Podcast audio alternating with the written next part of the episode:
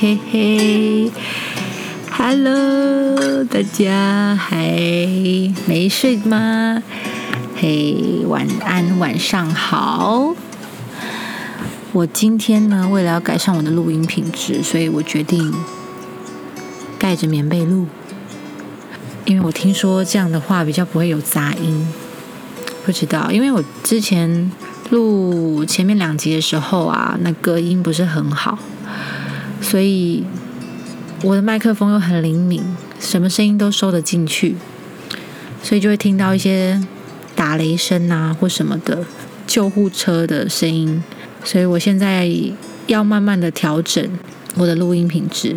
然后如果你们觉得听起来有哪里可以再加强的，可以再告诉我。反正我现在就是盖着棉被录，可是我觉得在棉被里面好像有一种凄凄楚楚的声音，我也不是。很确定，这样你们会不会觉得听起来有一种嗯摩擦的声音？会不会很大声？好，今天要跟大家来聊的主题呢，是关于睡不着的生活提案。因为我不知道是什么原因，就最近啊，我身边越来越多人都有睡不着的状况，或者是说很晚睡。我不知道是不是因为我这个行业，还是说。就是现代的人，就是越来越多人都有这样的通病。哎，有很多人其实到天亮才睡耶。然后我自己也是有越来越晚睡的情形。前几天啊，我就看到我经纪人黑眼圈很深，我就问他说：“你是不是很晚睡啊？”他说：“没有，我很早睡，因为我到早上才睡。”所以呢。我觉得晚睡这件事情真的可以跟大家来聊一聊，因为以前是还蛮提倡早睡的。我自己到了十一点、十二点，我自己自动就会想要睡觉，因为我想要就是顾好我的皮肤，所以我就是尽量早睡。但是因为现在就是有太多工作啊，或是一些个人的杂事，然后导致我在时间分配上面比较零碎，所以我就。越来越晚睡，然后又坏习惯，一直划手机。今天就是要跟大家聊一聊，如果你也是晚睡一族，或者是说呢，你对于晚睡这件事情经验老道，又或者你不是晚睡，可是你常常有睡不着的困扰，那也欢迎你到开心快门的 Instagram 来分享一下关于你睡不着的经验，或者你发现晚睡。给你的人生带来什么影响啊？不管是正面的啊、负面的都可以哦。如果刚好你现在就是睡不着，又刚好听到我的 podcast，哎，拜托你让我知道听起来是怎么样。因为我的上一集 podcast 有人留言说，听起来蛮适合睡前听的，听一听会想睡觉。不瞒大家说，我自己听了也是蛮想睡的啊。好，如果我的 podcast 可以让你想睡的话，那也蛮不错的。还是有人其实听了是越来越有精神的。大家应该都知道晚睡对身体很不好啦。那很多书啊、文章也都有讲说，睡眠银行这个概念，就是如果你没有睡饱、没有睡够，那就等于是你的睡眠银行在负债。如果你一直持续的负债的话呢，就会影响到你的自律神经啊、免疫系统等等。那我之前还买了一本书啊，就是研究好好睡觉这件事情。那个那本书叫做《睡眠学校》，它里面就有研究超多关于怎么好好睡觉事情。所以我觉得睡眠的重要性应该不用在这边特别强调了吧？应该大家都很了解。可是呢，我觉得因为就是大家都很知道睡觉是一件非常重要的事情，然后大部分的人也知道说，关于睡眠的黄金时期啊，就是诶十点到两点嘛，我们的肝脏才可以真正的休息这样的观念，所以有时候反而会变成一种无形的压力，就是一旦睡不着，就会有一些恐慌，想说哈，我又睡不着了。我又这样，明天就是会没有精神，或者我又要失眠呐，就会有这种焦虑。我妈前几天才跟我讲说：“你那么晚睡，小心老了问题全部都一一还给你。”真的太可怕了，因为我真的知道睡眠很重要。反正呢，我就想说，今天要跟大家好好聊一聊。然后我也发挥了我处女座的研究精神，我做了一个小小的试调。我问大家说，在白天到底做了什么事情会让你晚上睡不着？我在我的个人脸书还有那个现实动态访问了一下民众，到底做白天做了什么行为，晚上会睡不着？让大家来自由作答。不知道你们白天做了什么事情，晚上会睡不着呢？那很感谢热心参与的民众，我收到了蛮多回复的。那其中也有一些答案还蛮蛮特别的，里面大部分啊，统计最多的答案啊，白天做的事情，晚上会睡不着的事情，第一名的回答是睡觉，睡太饱。睡到下午，大家都是因为白天睡觉睡太多，然后晚上就睡不着。这个应该是占了最大部分的原因。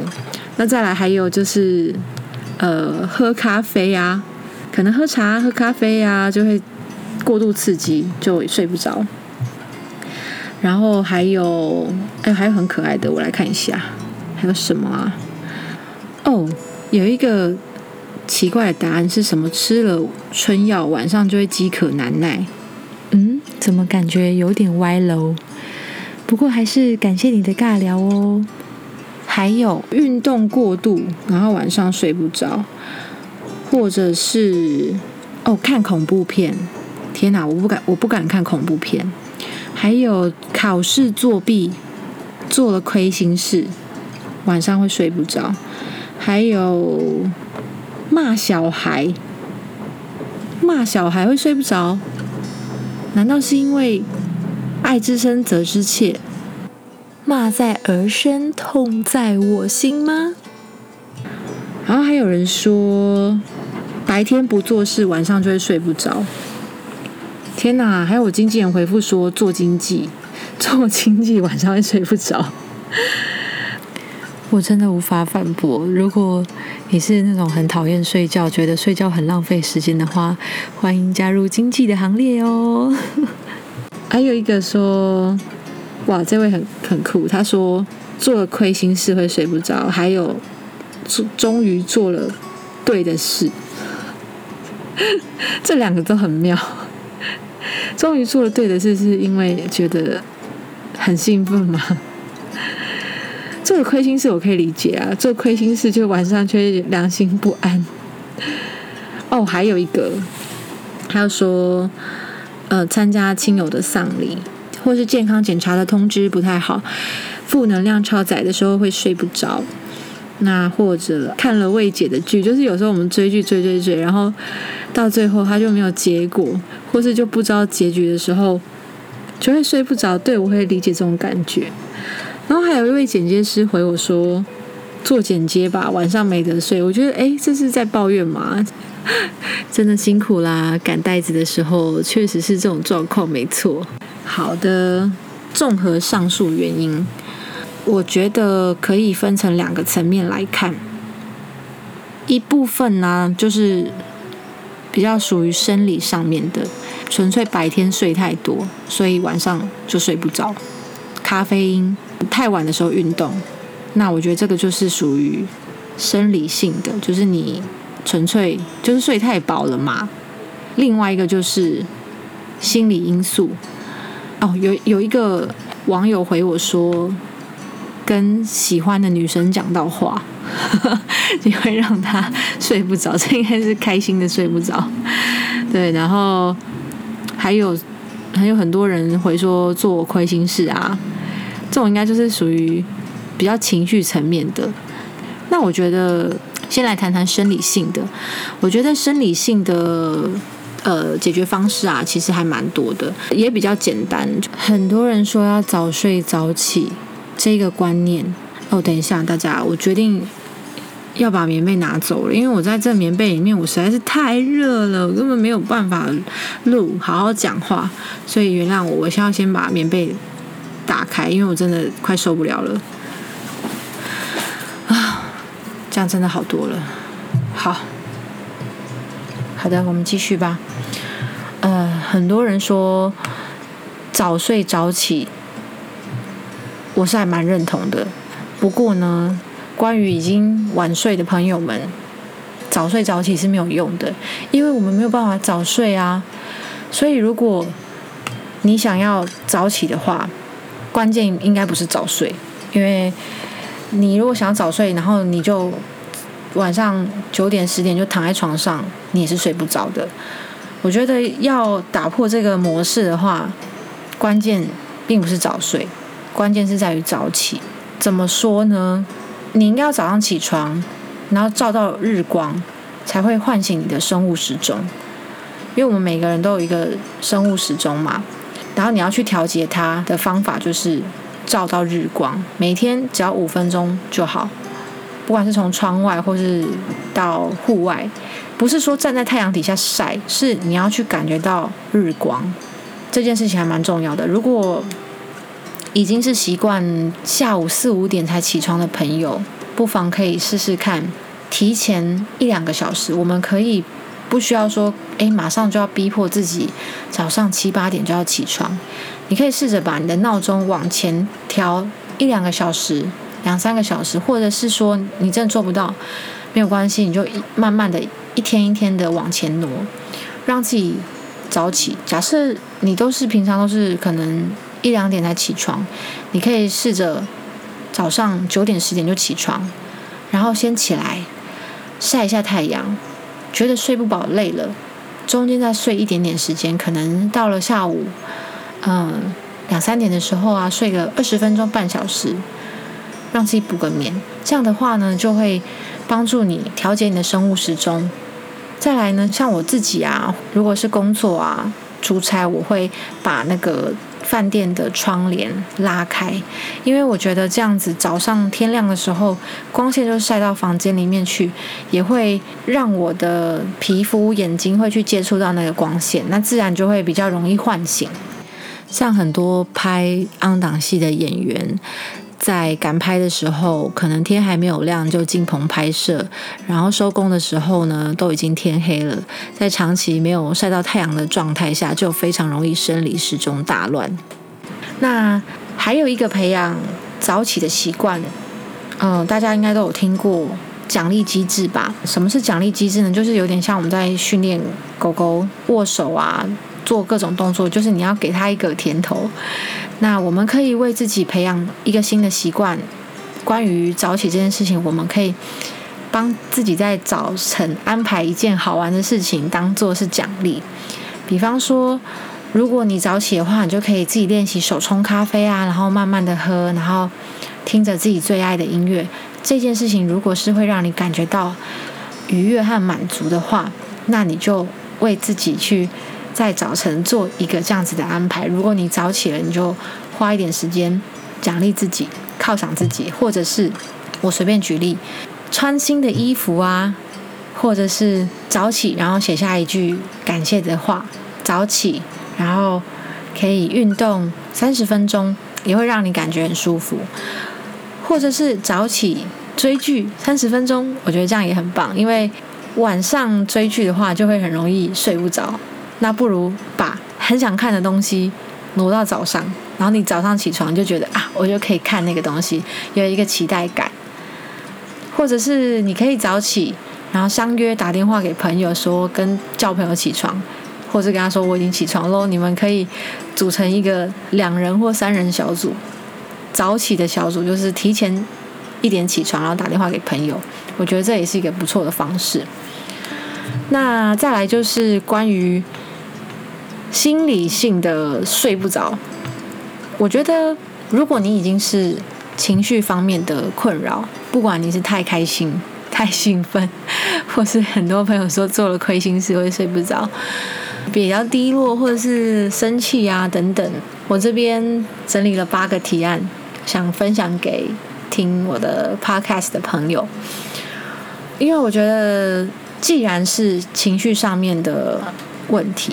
说真的，在短时间睡着，我觉得其实蛮难的。它其实是一个心理影响到生理，所以我觉得网络上面有很多关于怎么样去睡着这件事，我我反而觉得其实不必要，因为我觉得如果你已经知道你自己睡不着的原因是因为心情不好，其实很多人会因为觉得很孤单，或是很寂寞，或是很烦，会睡不着。因为我自己也都经历过，我觉得与其想办法让自己睡着。我反而比较鼓励，干脆就来做一些事情，因为已经睡不着了，那我们就要去转移自己的注意力。做瑜伽是一个蛮好的选择。如果你没有在练习瑜伽也没有关系，你可以做一些简单的伸展，还有拉筋，不一定要。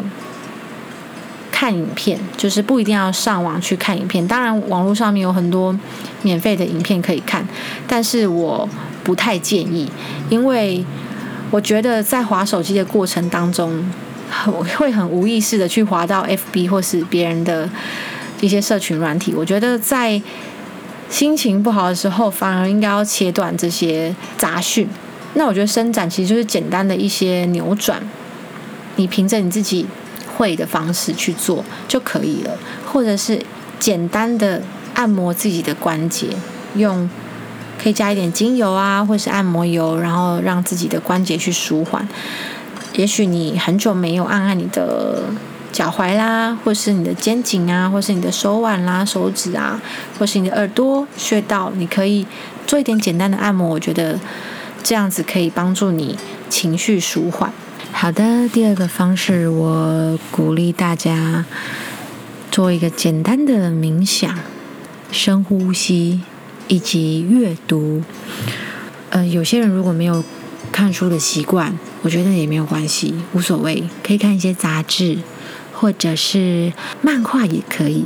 但是在看之前，先做一点简单的深呼吸以及冥想。如果你不会冥想的话，可以做深呼吸，放一点。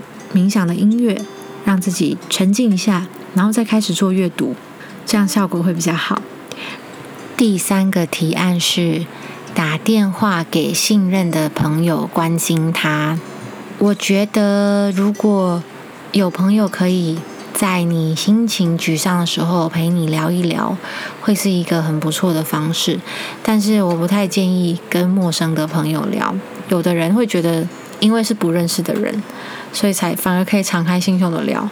但我不太建议耶，因为我觉得在情绪比较不好的时候，很容易受到外界的影响。那如果是好的没有关系，如果是不好的，那可能会对你更不好。所以我觉得可以打电话给信任的朋友。有的人会觉得说，我就没有朋友啊。其实，嗯，我反而会鼓励大家敞开心房，鼓起一点勇气去说说。不要闷在心里，那这也是我的朋友教我的，因为我过去就是经常什么事情都会闷在心里，会觉得说出来会造成别人的负担。但是我后来发现，如果真的是信任的好朋友，不是用抱怨的方式，但是我觉得可以试着跟朋友聊一聊，即便他不能解决你的烦恼，但是你可以借由说出来，也可以帮助整理自己的思绪。再来第四个是打扫环境，打扫家里。你可以把垃圾啊，或者是很乱的地方，重新的收纳归位。如果你的家里本来就已经很干净的朋友，可以做更深一层的消毒清洁工作。那如果你的家里呢，非常的干净，也消毒过了。你可以在这个时候利用这个睡不着的时候，可以做一点风格的变换，可以把原本收集的公仔换到另外一边去啊，或者是把一些书书本按照大小重新排列，或者是按照颜色重新排列，会创造一个焕然一新的感觉。好，第五个是整理房间的衣物，可以把房间的衣服呢分出。各种季节，呃，也可以趁这个时间整理出一些不常用的或是要淘汰掉的二手物品，可以做捐赠的动作，或是送给亲朋好友，这也是蛮有意义的一件事，也是一件很环保的事情哦。好，那第六个提案是，这个是我第六个提案是我讲的时候有点害羞，因为我觉得这个是我自己会做的一件事情，然后跟大家分享，就是随音乐起舞，你就随便播放你喜欢的音乐，不限类型也不限风格，但如果是深夜的话，尽量还是不要放一些什么太呃重金属啊，或是太吵闹、太摇滚的东西，以抒情类的或是。轻快活泼，但是真的不要到太嘈杂的音乐。随着音乐摆动身体，你不一定是要舞蹈系的，或是你不一定是需要会跳舞，你只要跟着音乐。现在也很流行一些现代舞嘛，你就当做你自己在跳跳现代舞就就对了。如果会害羞的话，就不要让别人看到，你就在自己的空间里面做这件事情，这也可以帮助到你释放你的情绪。好的，那第七个是手写日记，写下来，把你的感受写下来，啊，透过纸笔文字的方式写下来，不要用打字的，用纸跟笔把它写下来，也可以画下来，不一定要去写文字，你可以把自己的感受用画画的把它画出来，或者是帮自己安排未来的工作。嗯，比方说，可能下一个礼拜或是明天开始需要的工作，嗯，反正既然都睡不着，那就做一点有生产力的事情，就可以安排未来的工作啊，或是再检视一下自己在什么地方可以更有效率。那如果是不需要安排工作的话呢，你也可以创造一个计划，你可以创造一个旅行，或是明天要做的事情。一个小小的事情也可以，比方说隔几条街的某一间店看看，去走走都可以，也可以是上网报名参加一个公益活动。总而言之，就是自己创造一个计划，我觉得也会蛮有帮助的。那大家应该会发现，我刚刚所说的提案里面都没有追剧。我前面说那个追剧是早上起床后追剧。我没有我的提案没有关于睡前追剧，其实蓝光会让我们更不好睡觉，所以我并不鼓励大家在睡不着的时候，或是很晚的时候，再去过度的使用手机跟电脑。跟大家讲的同时呢，也是在跟我自己讲，睡前划手机真的是一个坏习惯，而且最近不知道为什么就是。划一划，有时候真的不小心划太久，隔天真的会觉得眼睛有点雾雾的，用眼过度。所以我还是鼓励大家，还有我自己不要划手机。最后一个提案呢，是听 Podcast，因为听 Podcast 你点开之后，把它声音播出来就好了，你不需要盯着它。而且啊，那个 Spotify 的那个 App 啊，它可以点开之后啊，它在右下角的地方它有一个月亮。你可以把那月亮指标按下去之后呢，就可以设定睡眠时间，比方说播四十分钟或是三十分钟就可以，它就会自动关闭。如果听一听听一听睡着了，它也不会一直播一直播，时间到了就会停。如果你听一听还是睡不着，那你就再播一轮。我觉得这个方式也蛮好的。既然讲到这里，就一定要跟大家分享几个超适合睡前听的节目，我也会分享在资讯栏，大家可以去搜寻。第一个 podcast 它是叫做 A Small But Real Family，它是在讲二十一天丰盛冥想的内容。这是我目前最常听的一个睡前最常听的一个 podcast。主持人是 Rene，他除了带领大家做丰盛冥想的练习之外，他也会分享自己在心想事成的修炼道路上有什么新的体悟或发现。我还蛮推荐大家，因为自从听了这个 podcast 之后，我都还蛮好睡的，所以我也推荐给很多朋友。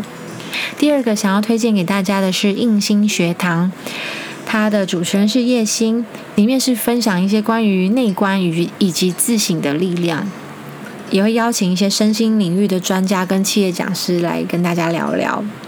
再来是人人读好书。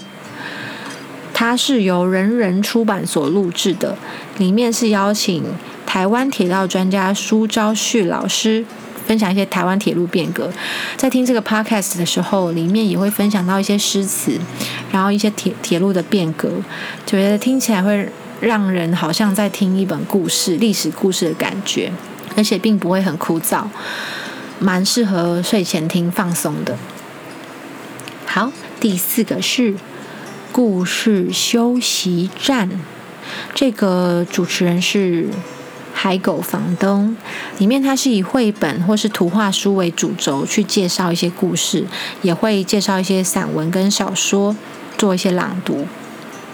而且重点呢是，它的背景声音是有海浪的，不知道为什么听了海浪的声音，好像就特别容易好睡。大家不妨把它点开来听听看。最后一个要跟大家分享的是为你读诗，主持人是海苔熊。当初看到这个名称的时候，觉得很像有一部电影叫做《为爱朗读》，真的很像一个好朋友在念书给你听的感觉。大家不妨参考看看。那我今天呢，就跟大家分享到这边，希望以上的内容对你们有所帮助。那如果真的是已经有很严重的睡眠障碍的话，一定要求助专业的医师以及心理咨询哦。好，如果你们还有什么其他的想法，也可以私讯给我，我都会参考你们的想法，慢慢来做调整。那今天就先到这边啦，祝福大家都能够越来越早睡，越来越健康，烦恼越来越少，压力越来越小。那大家晚安喽，拜拜。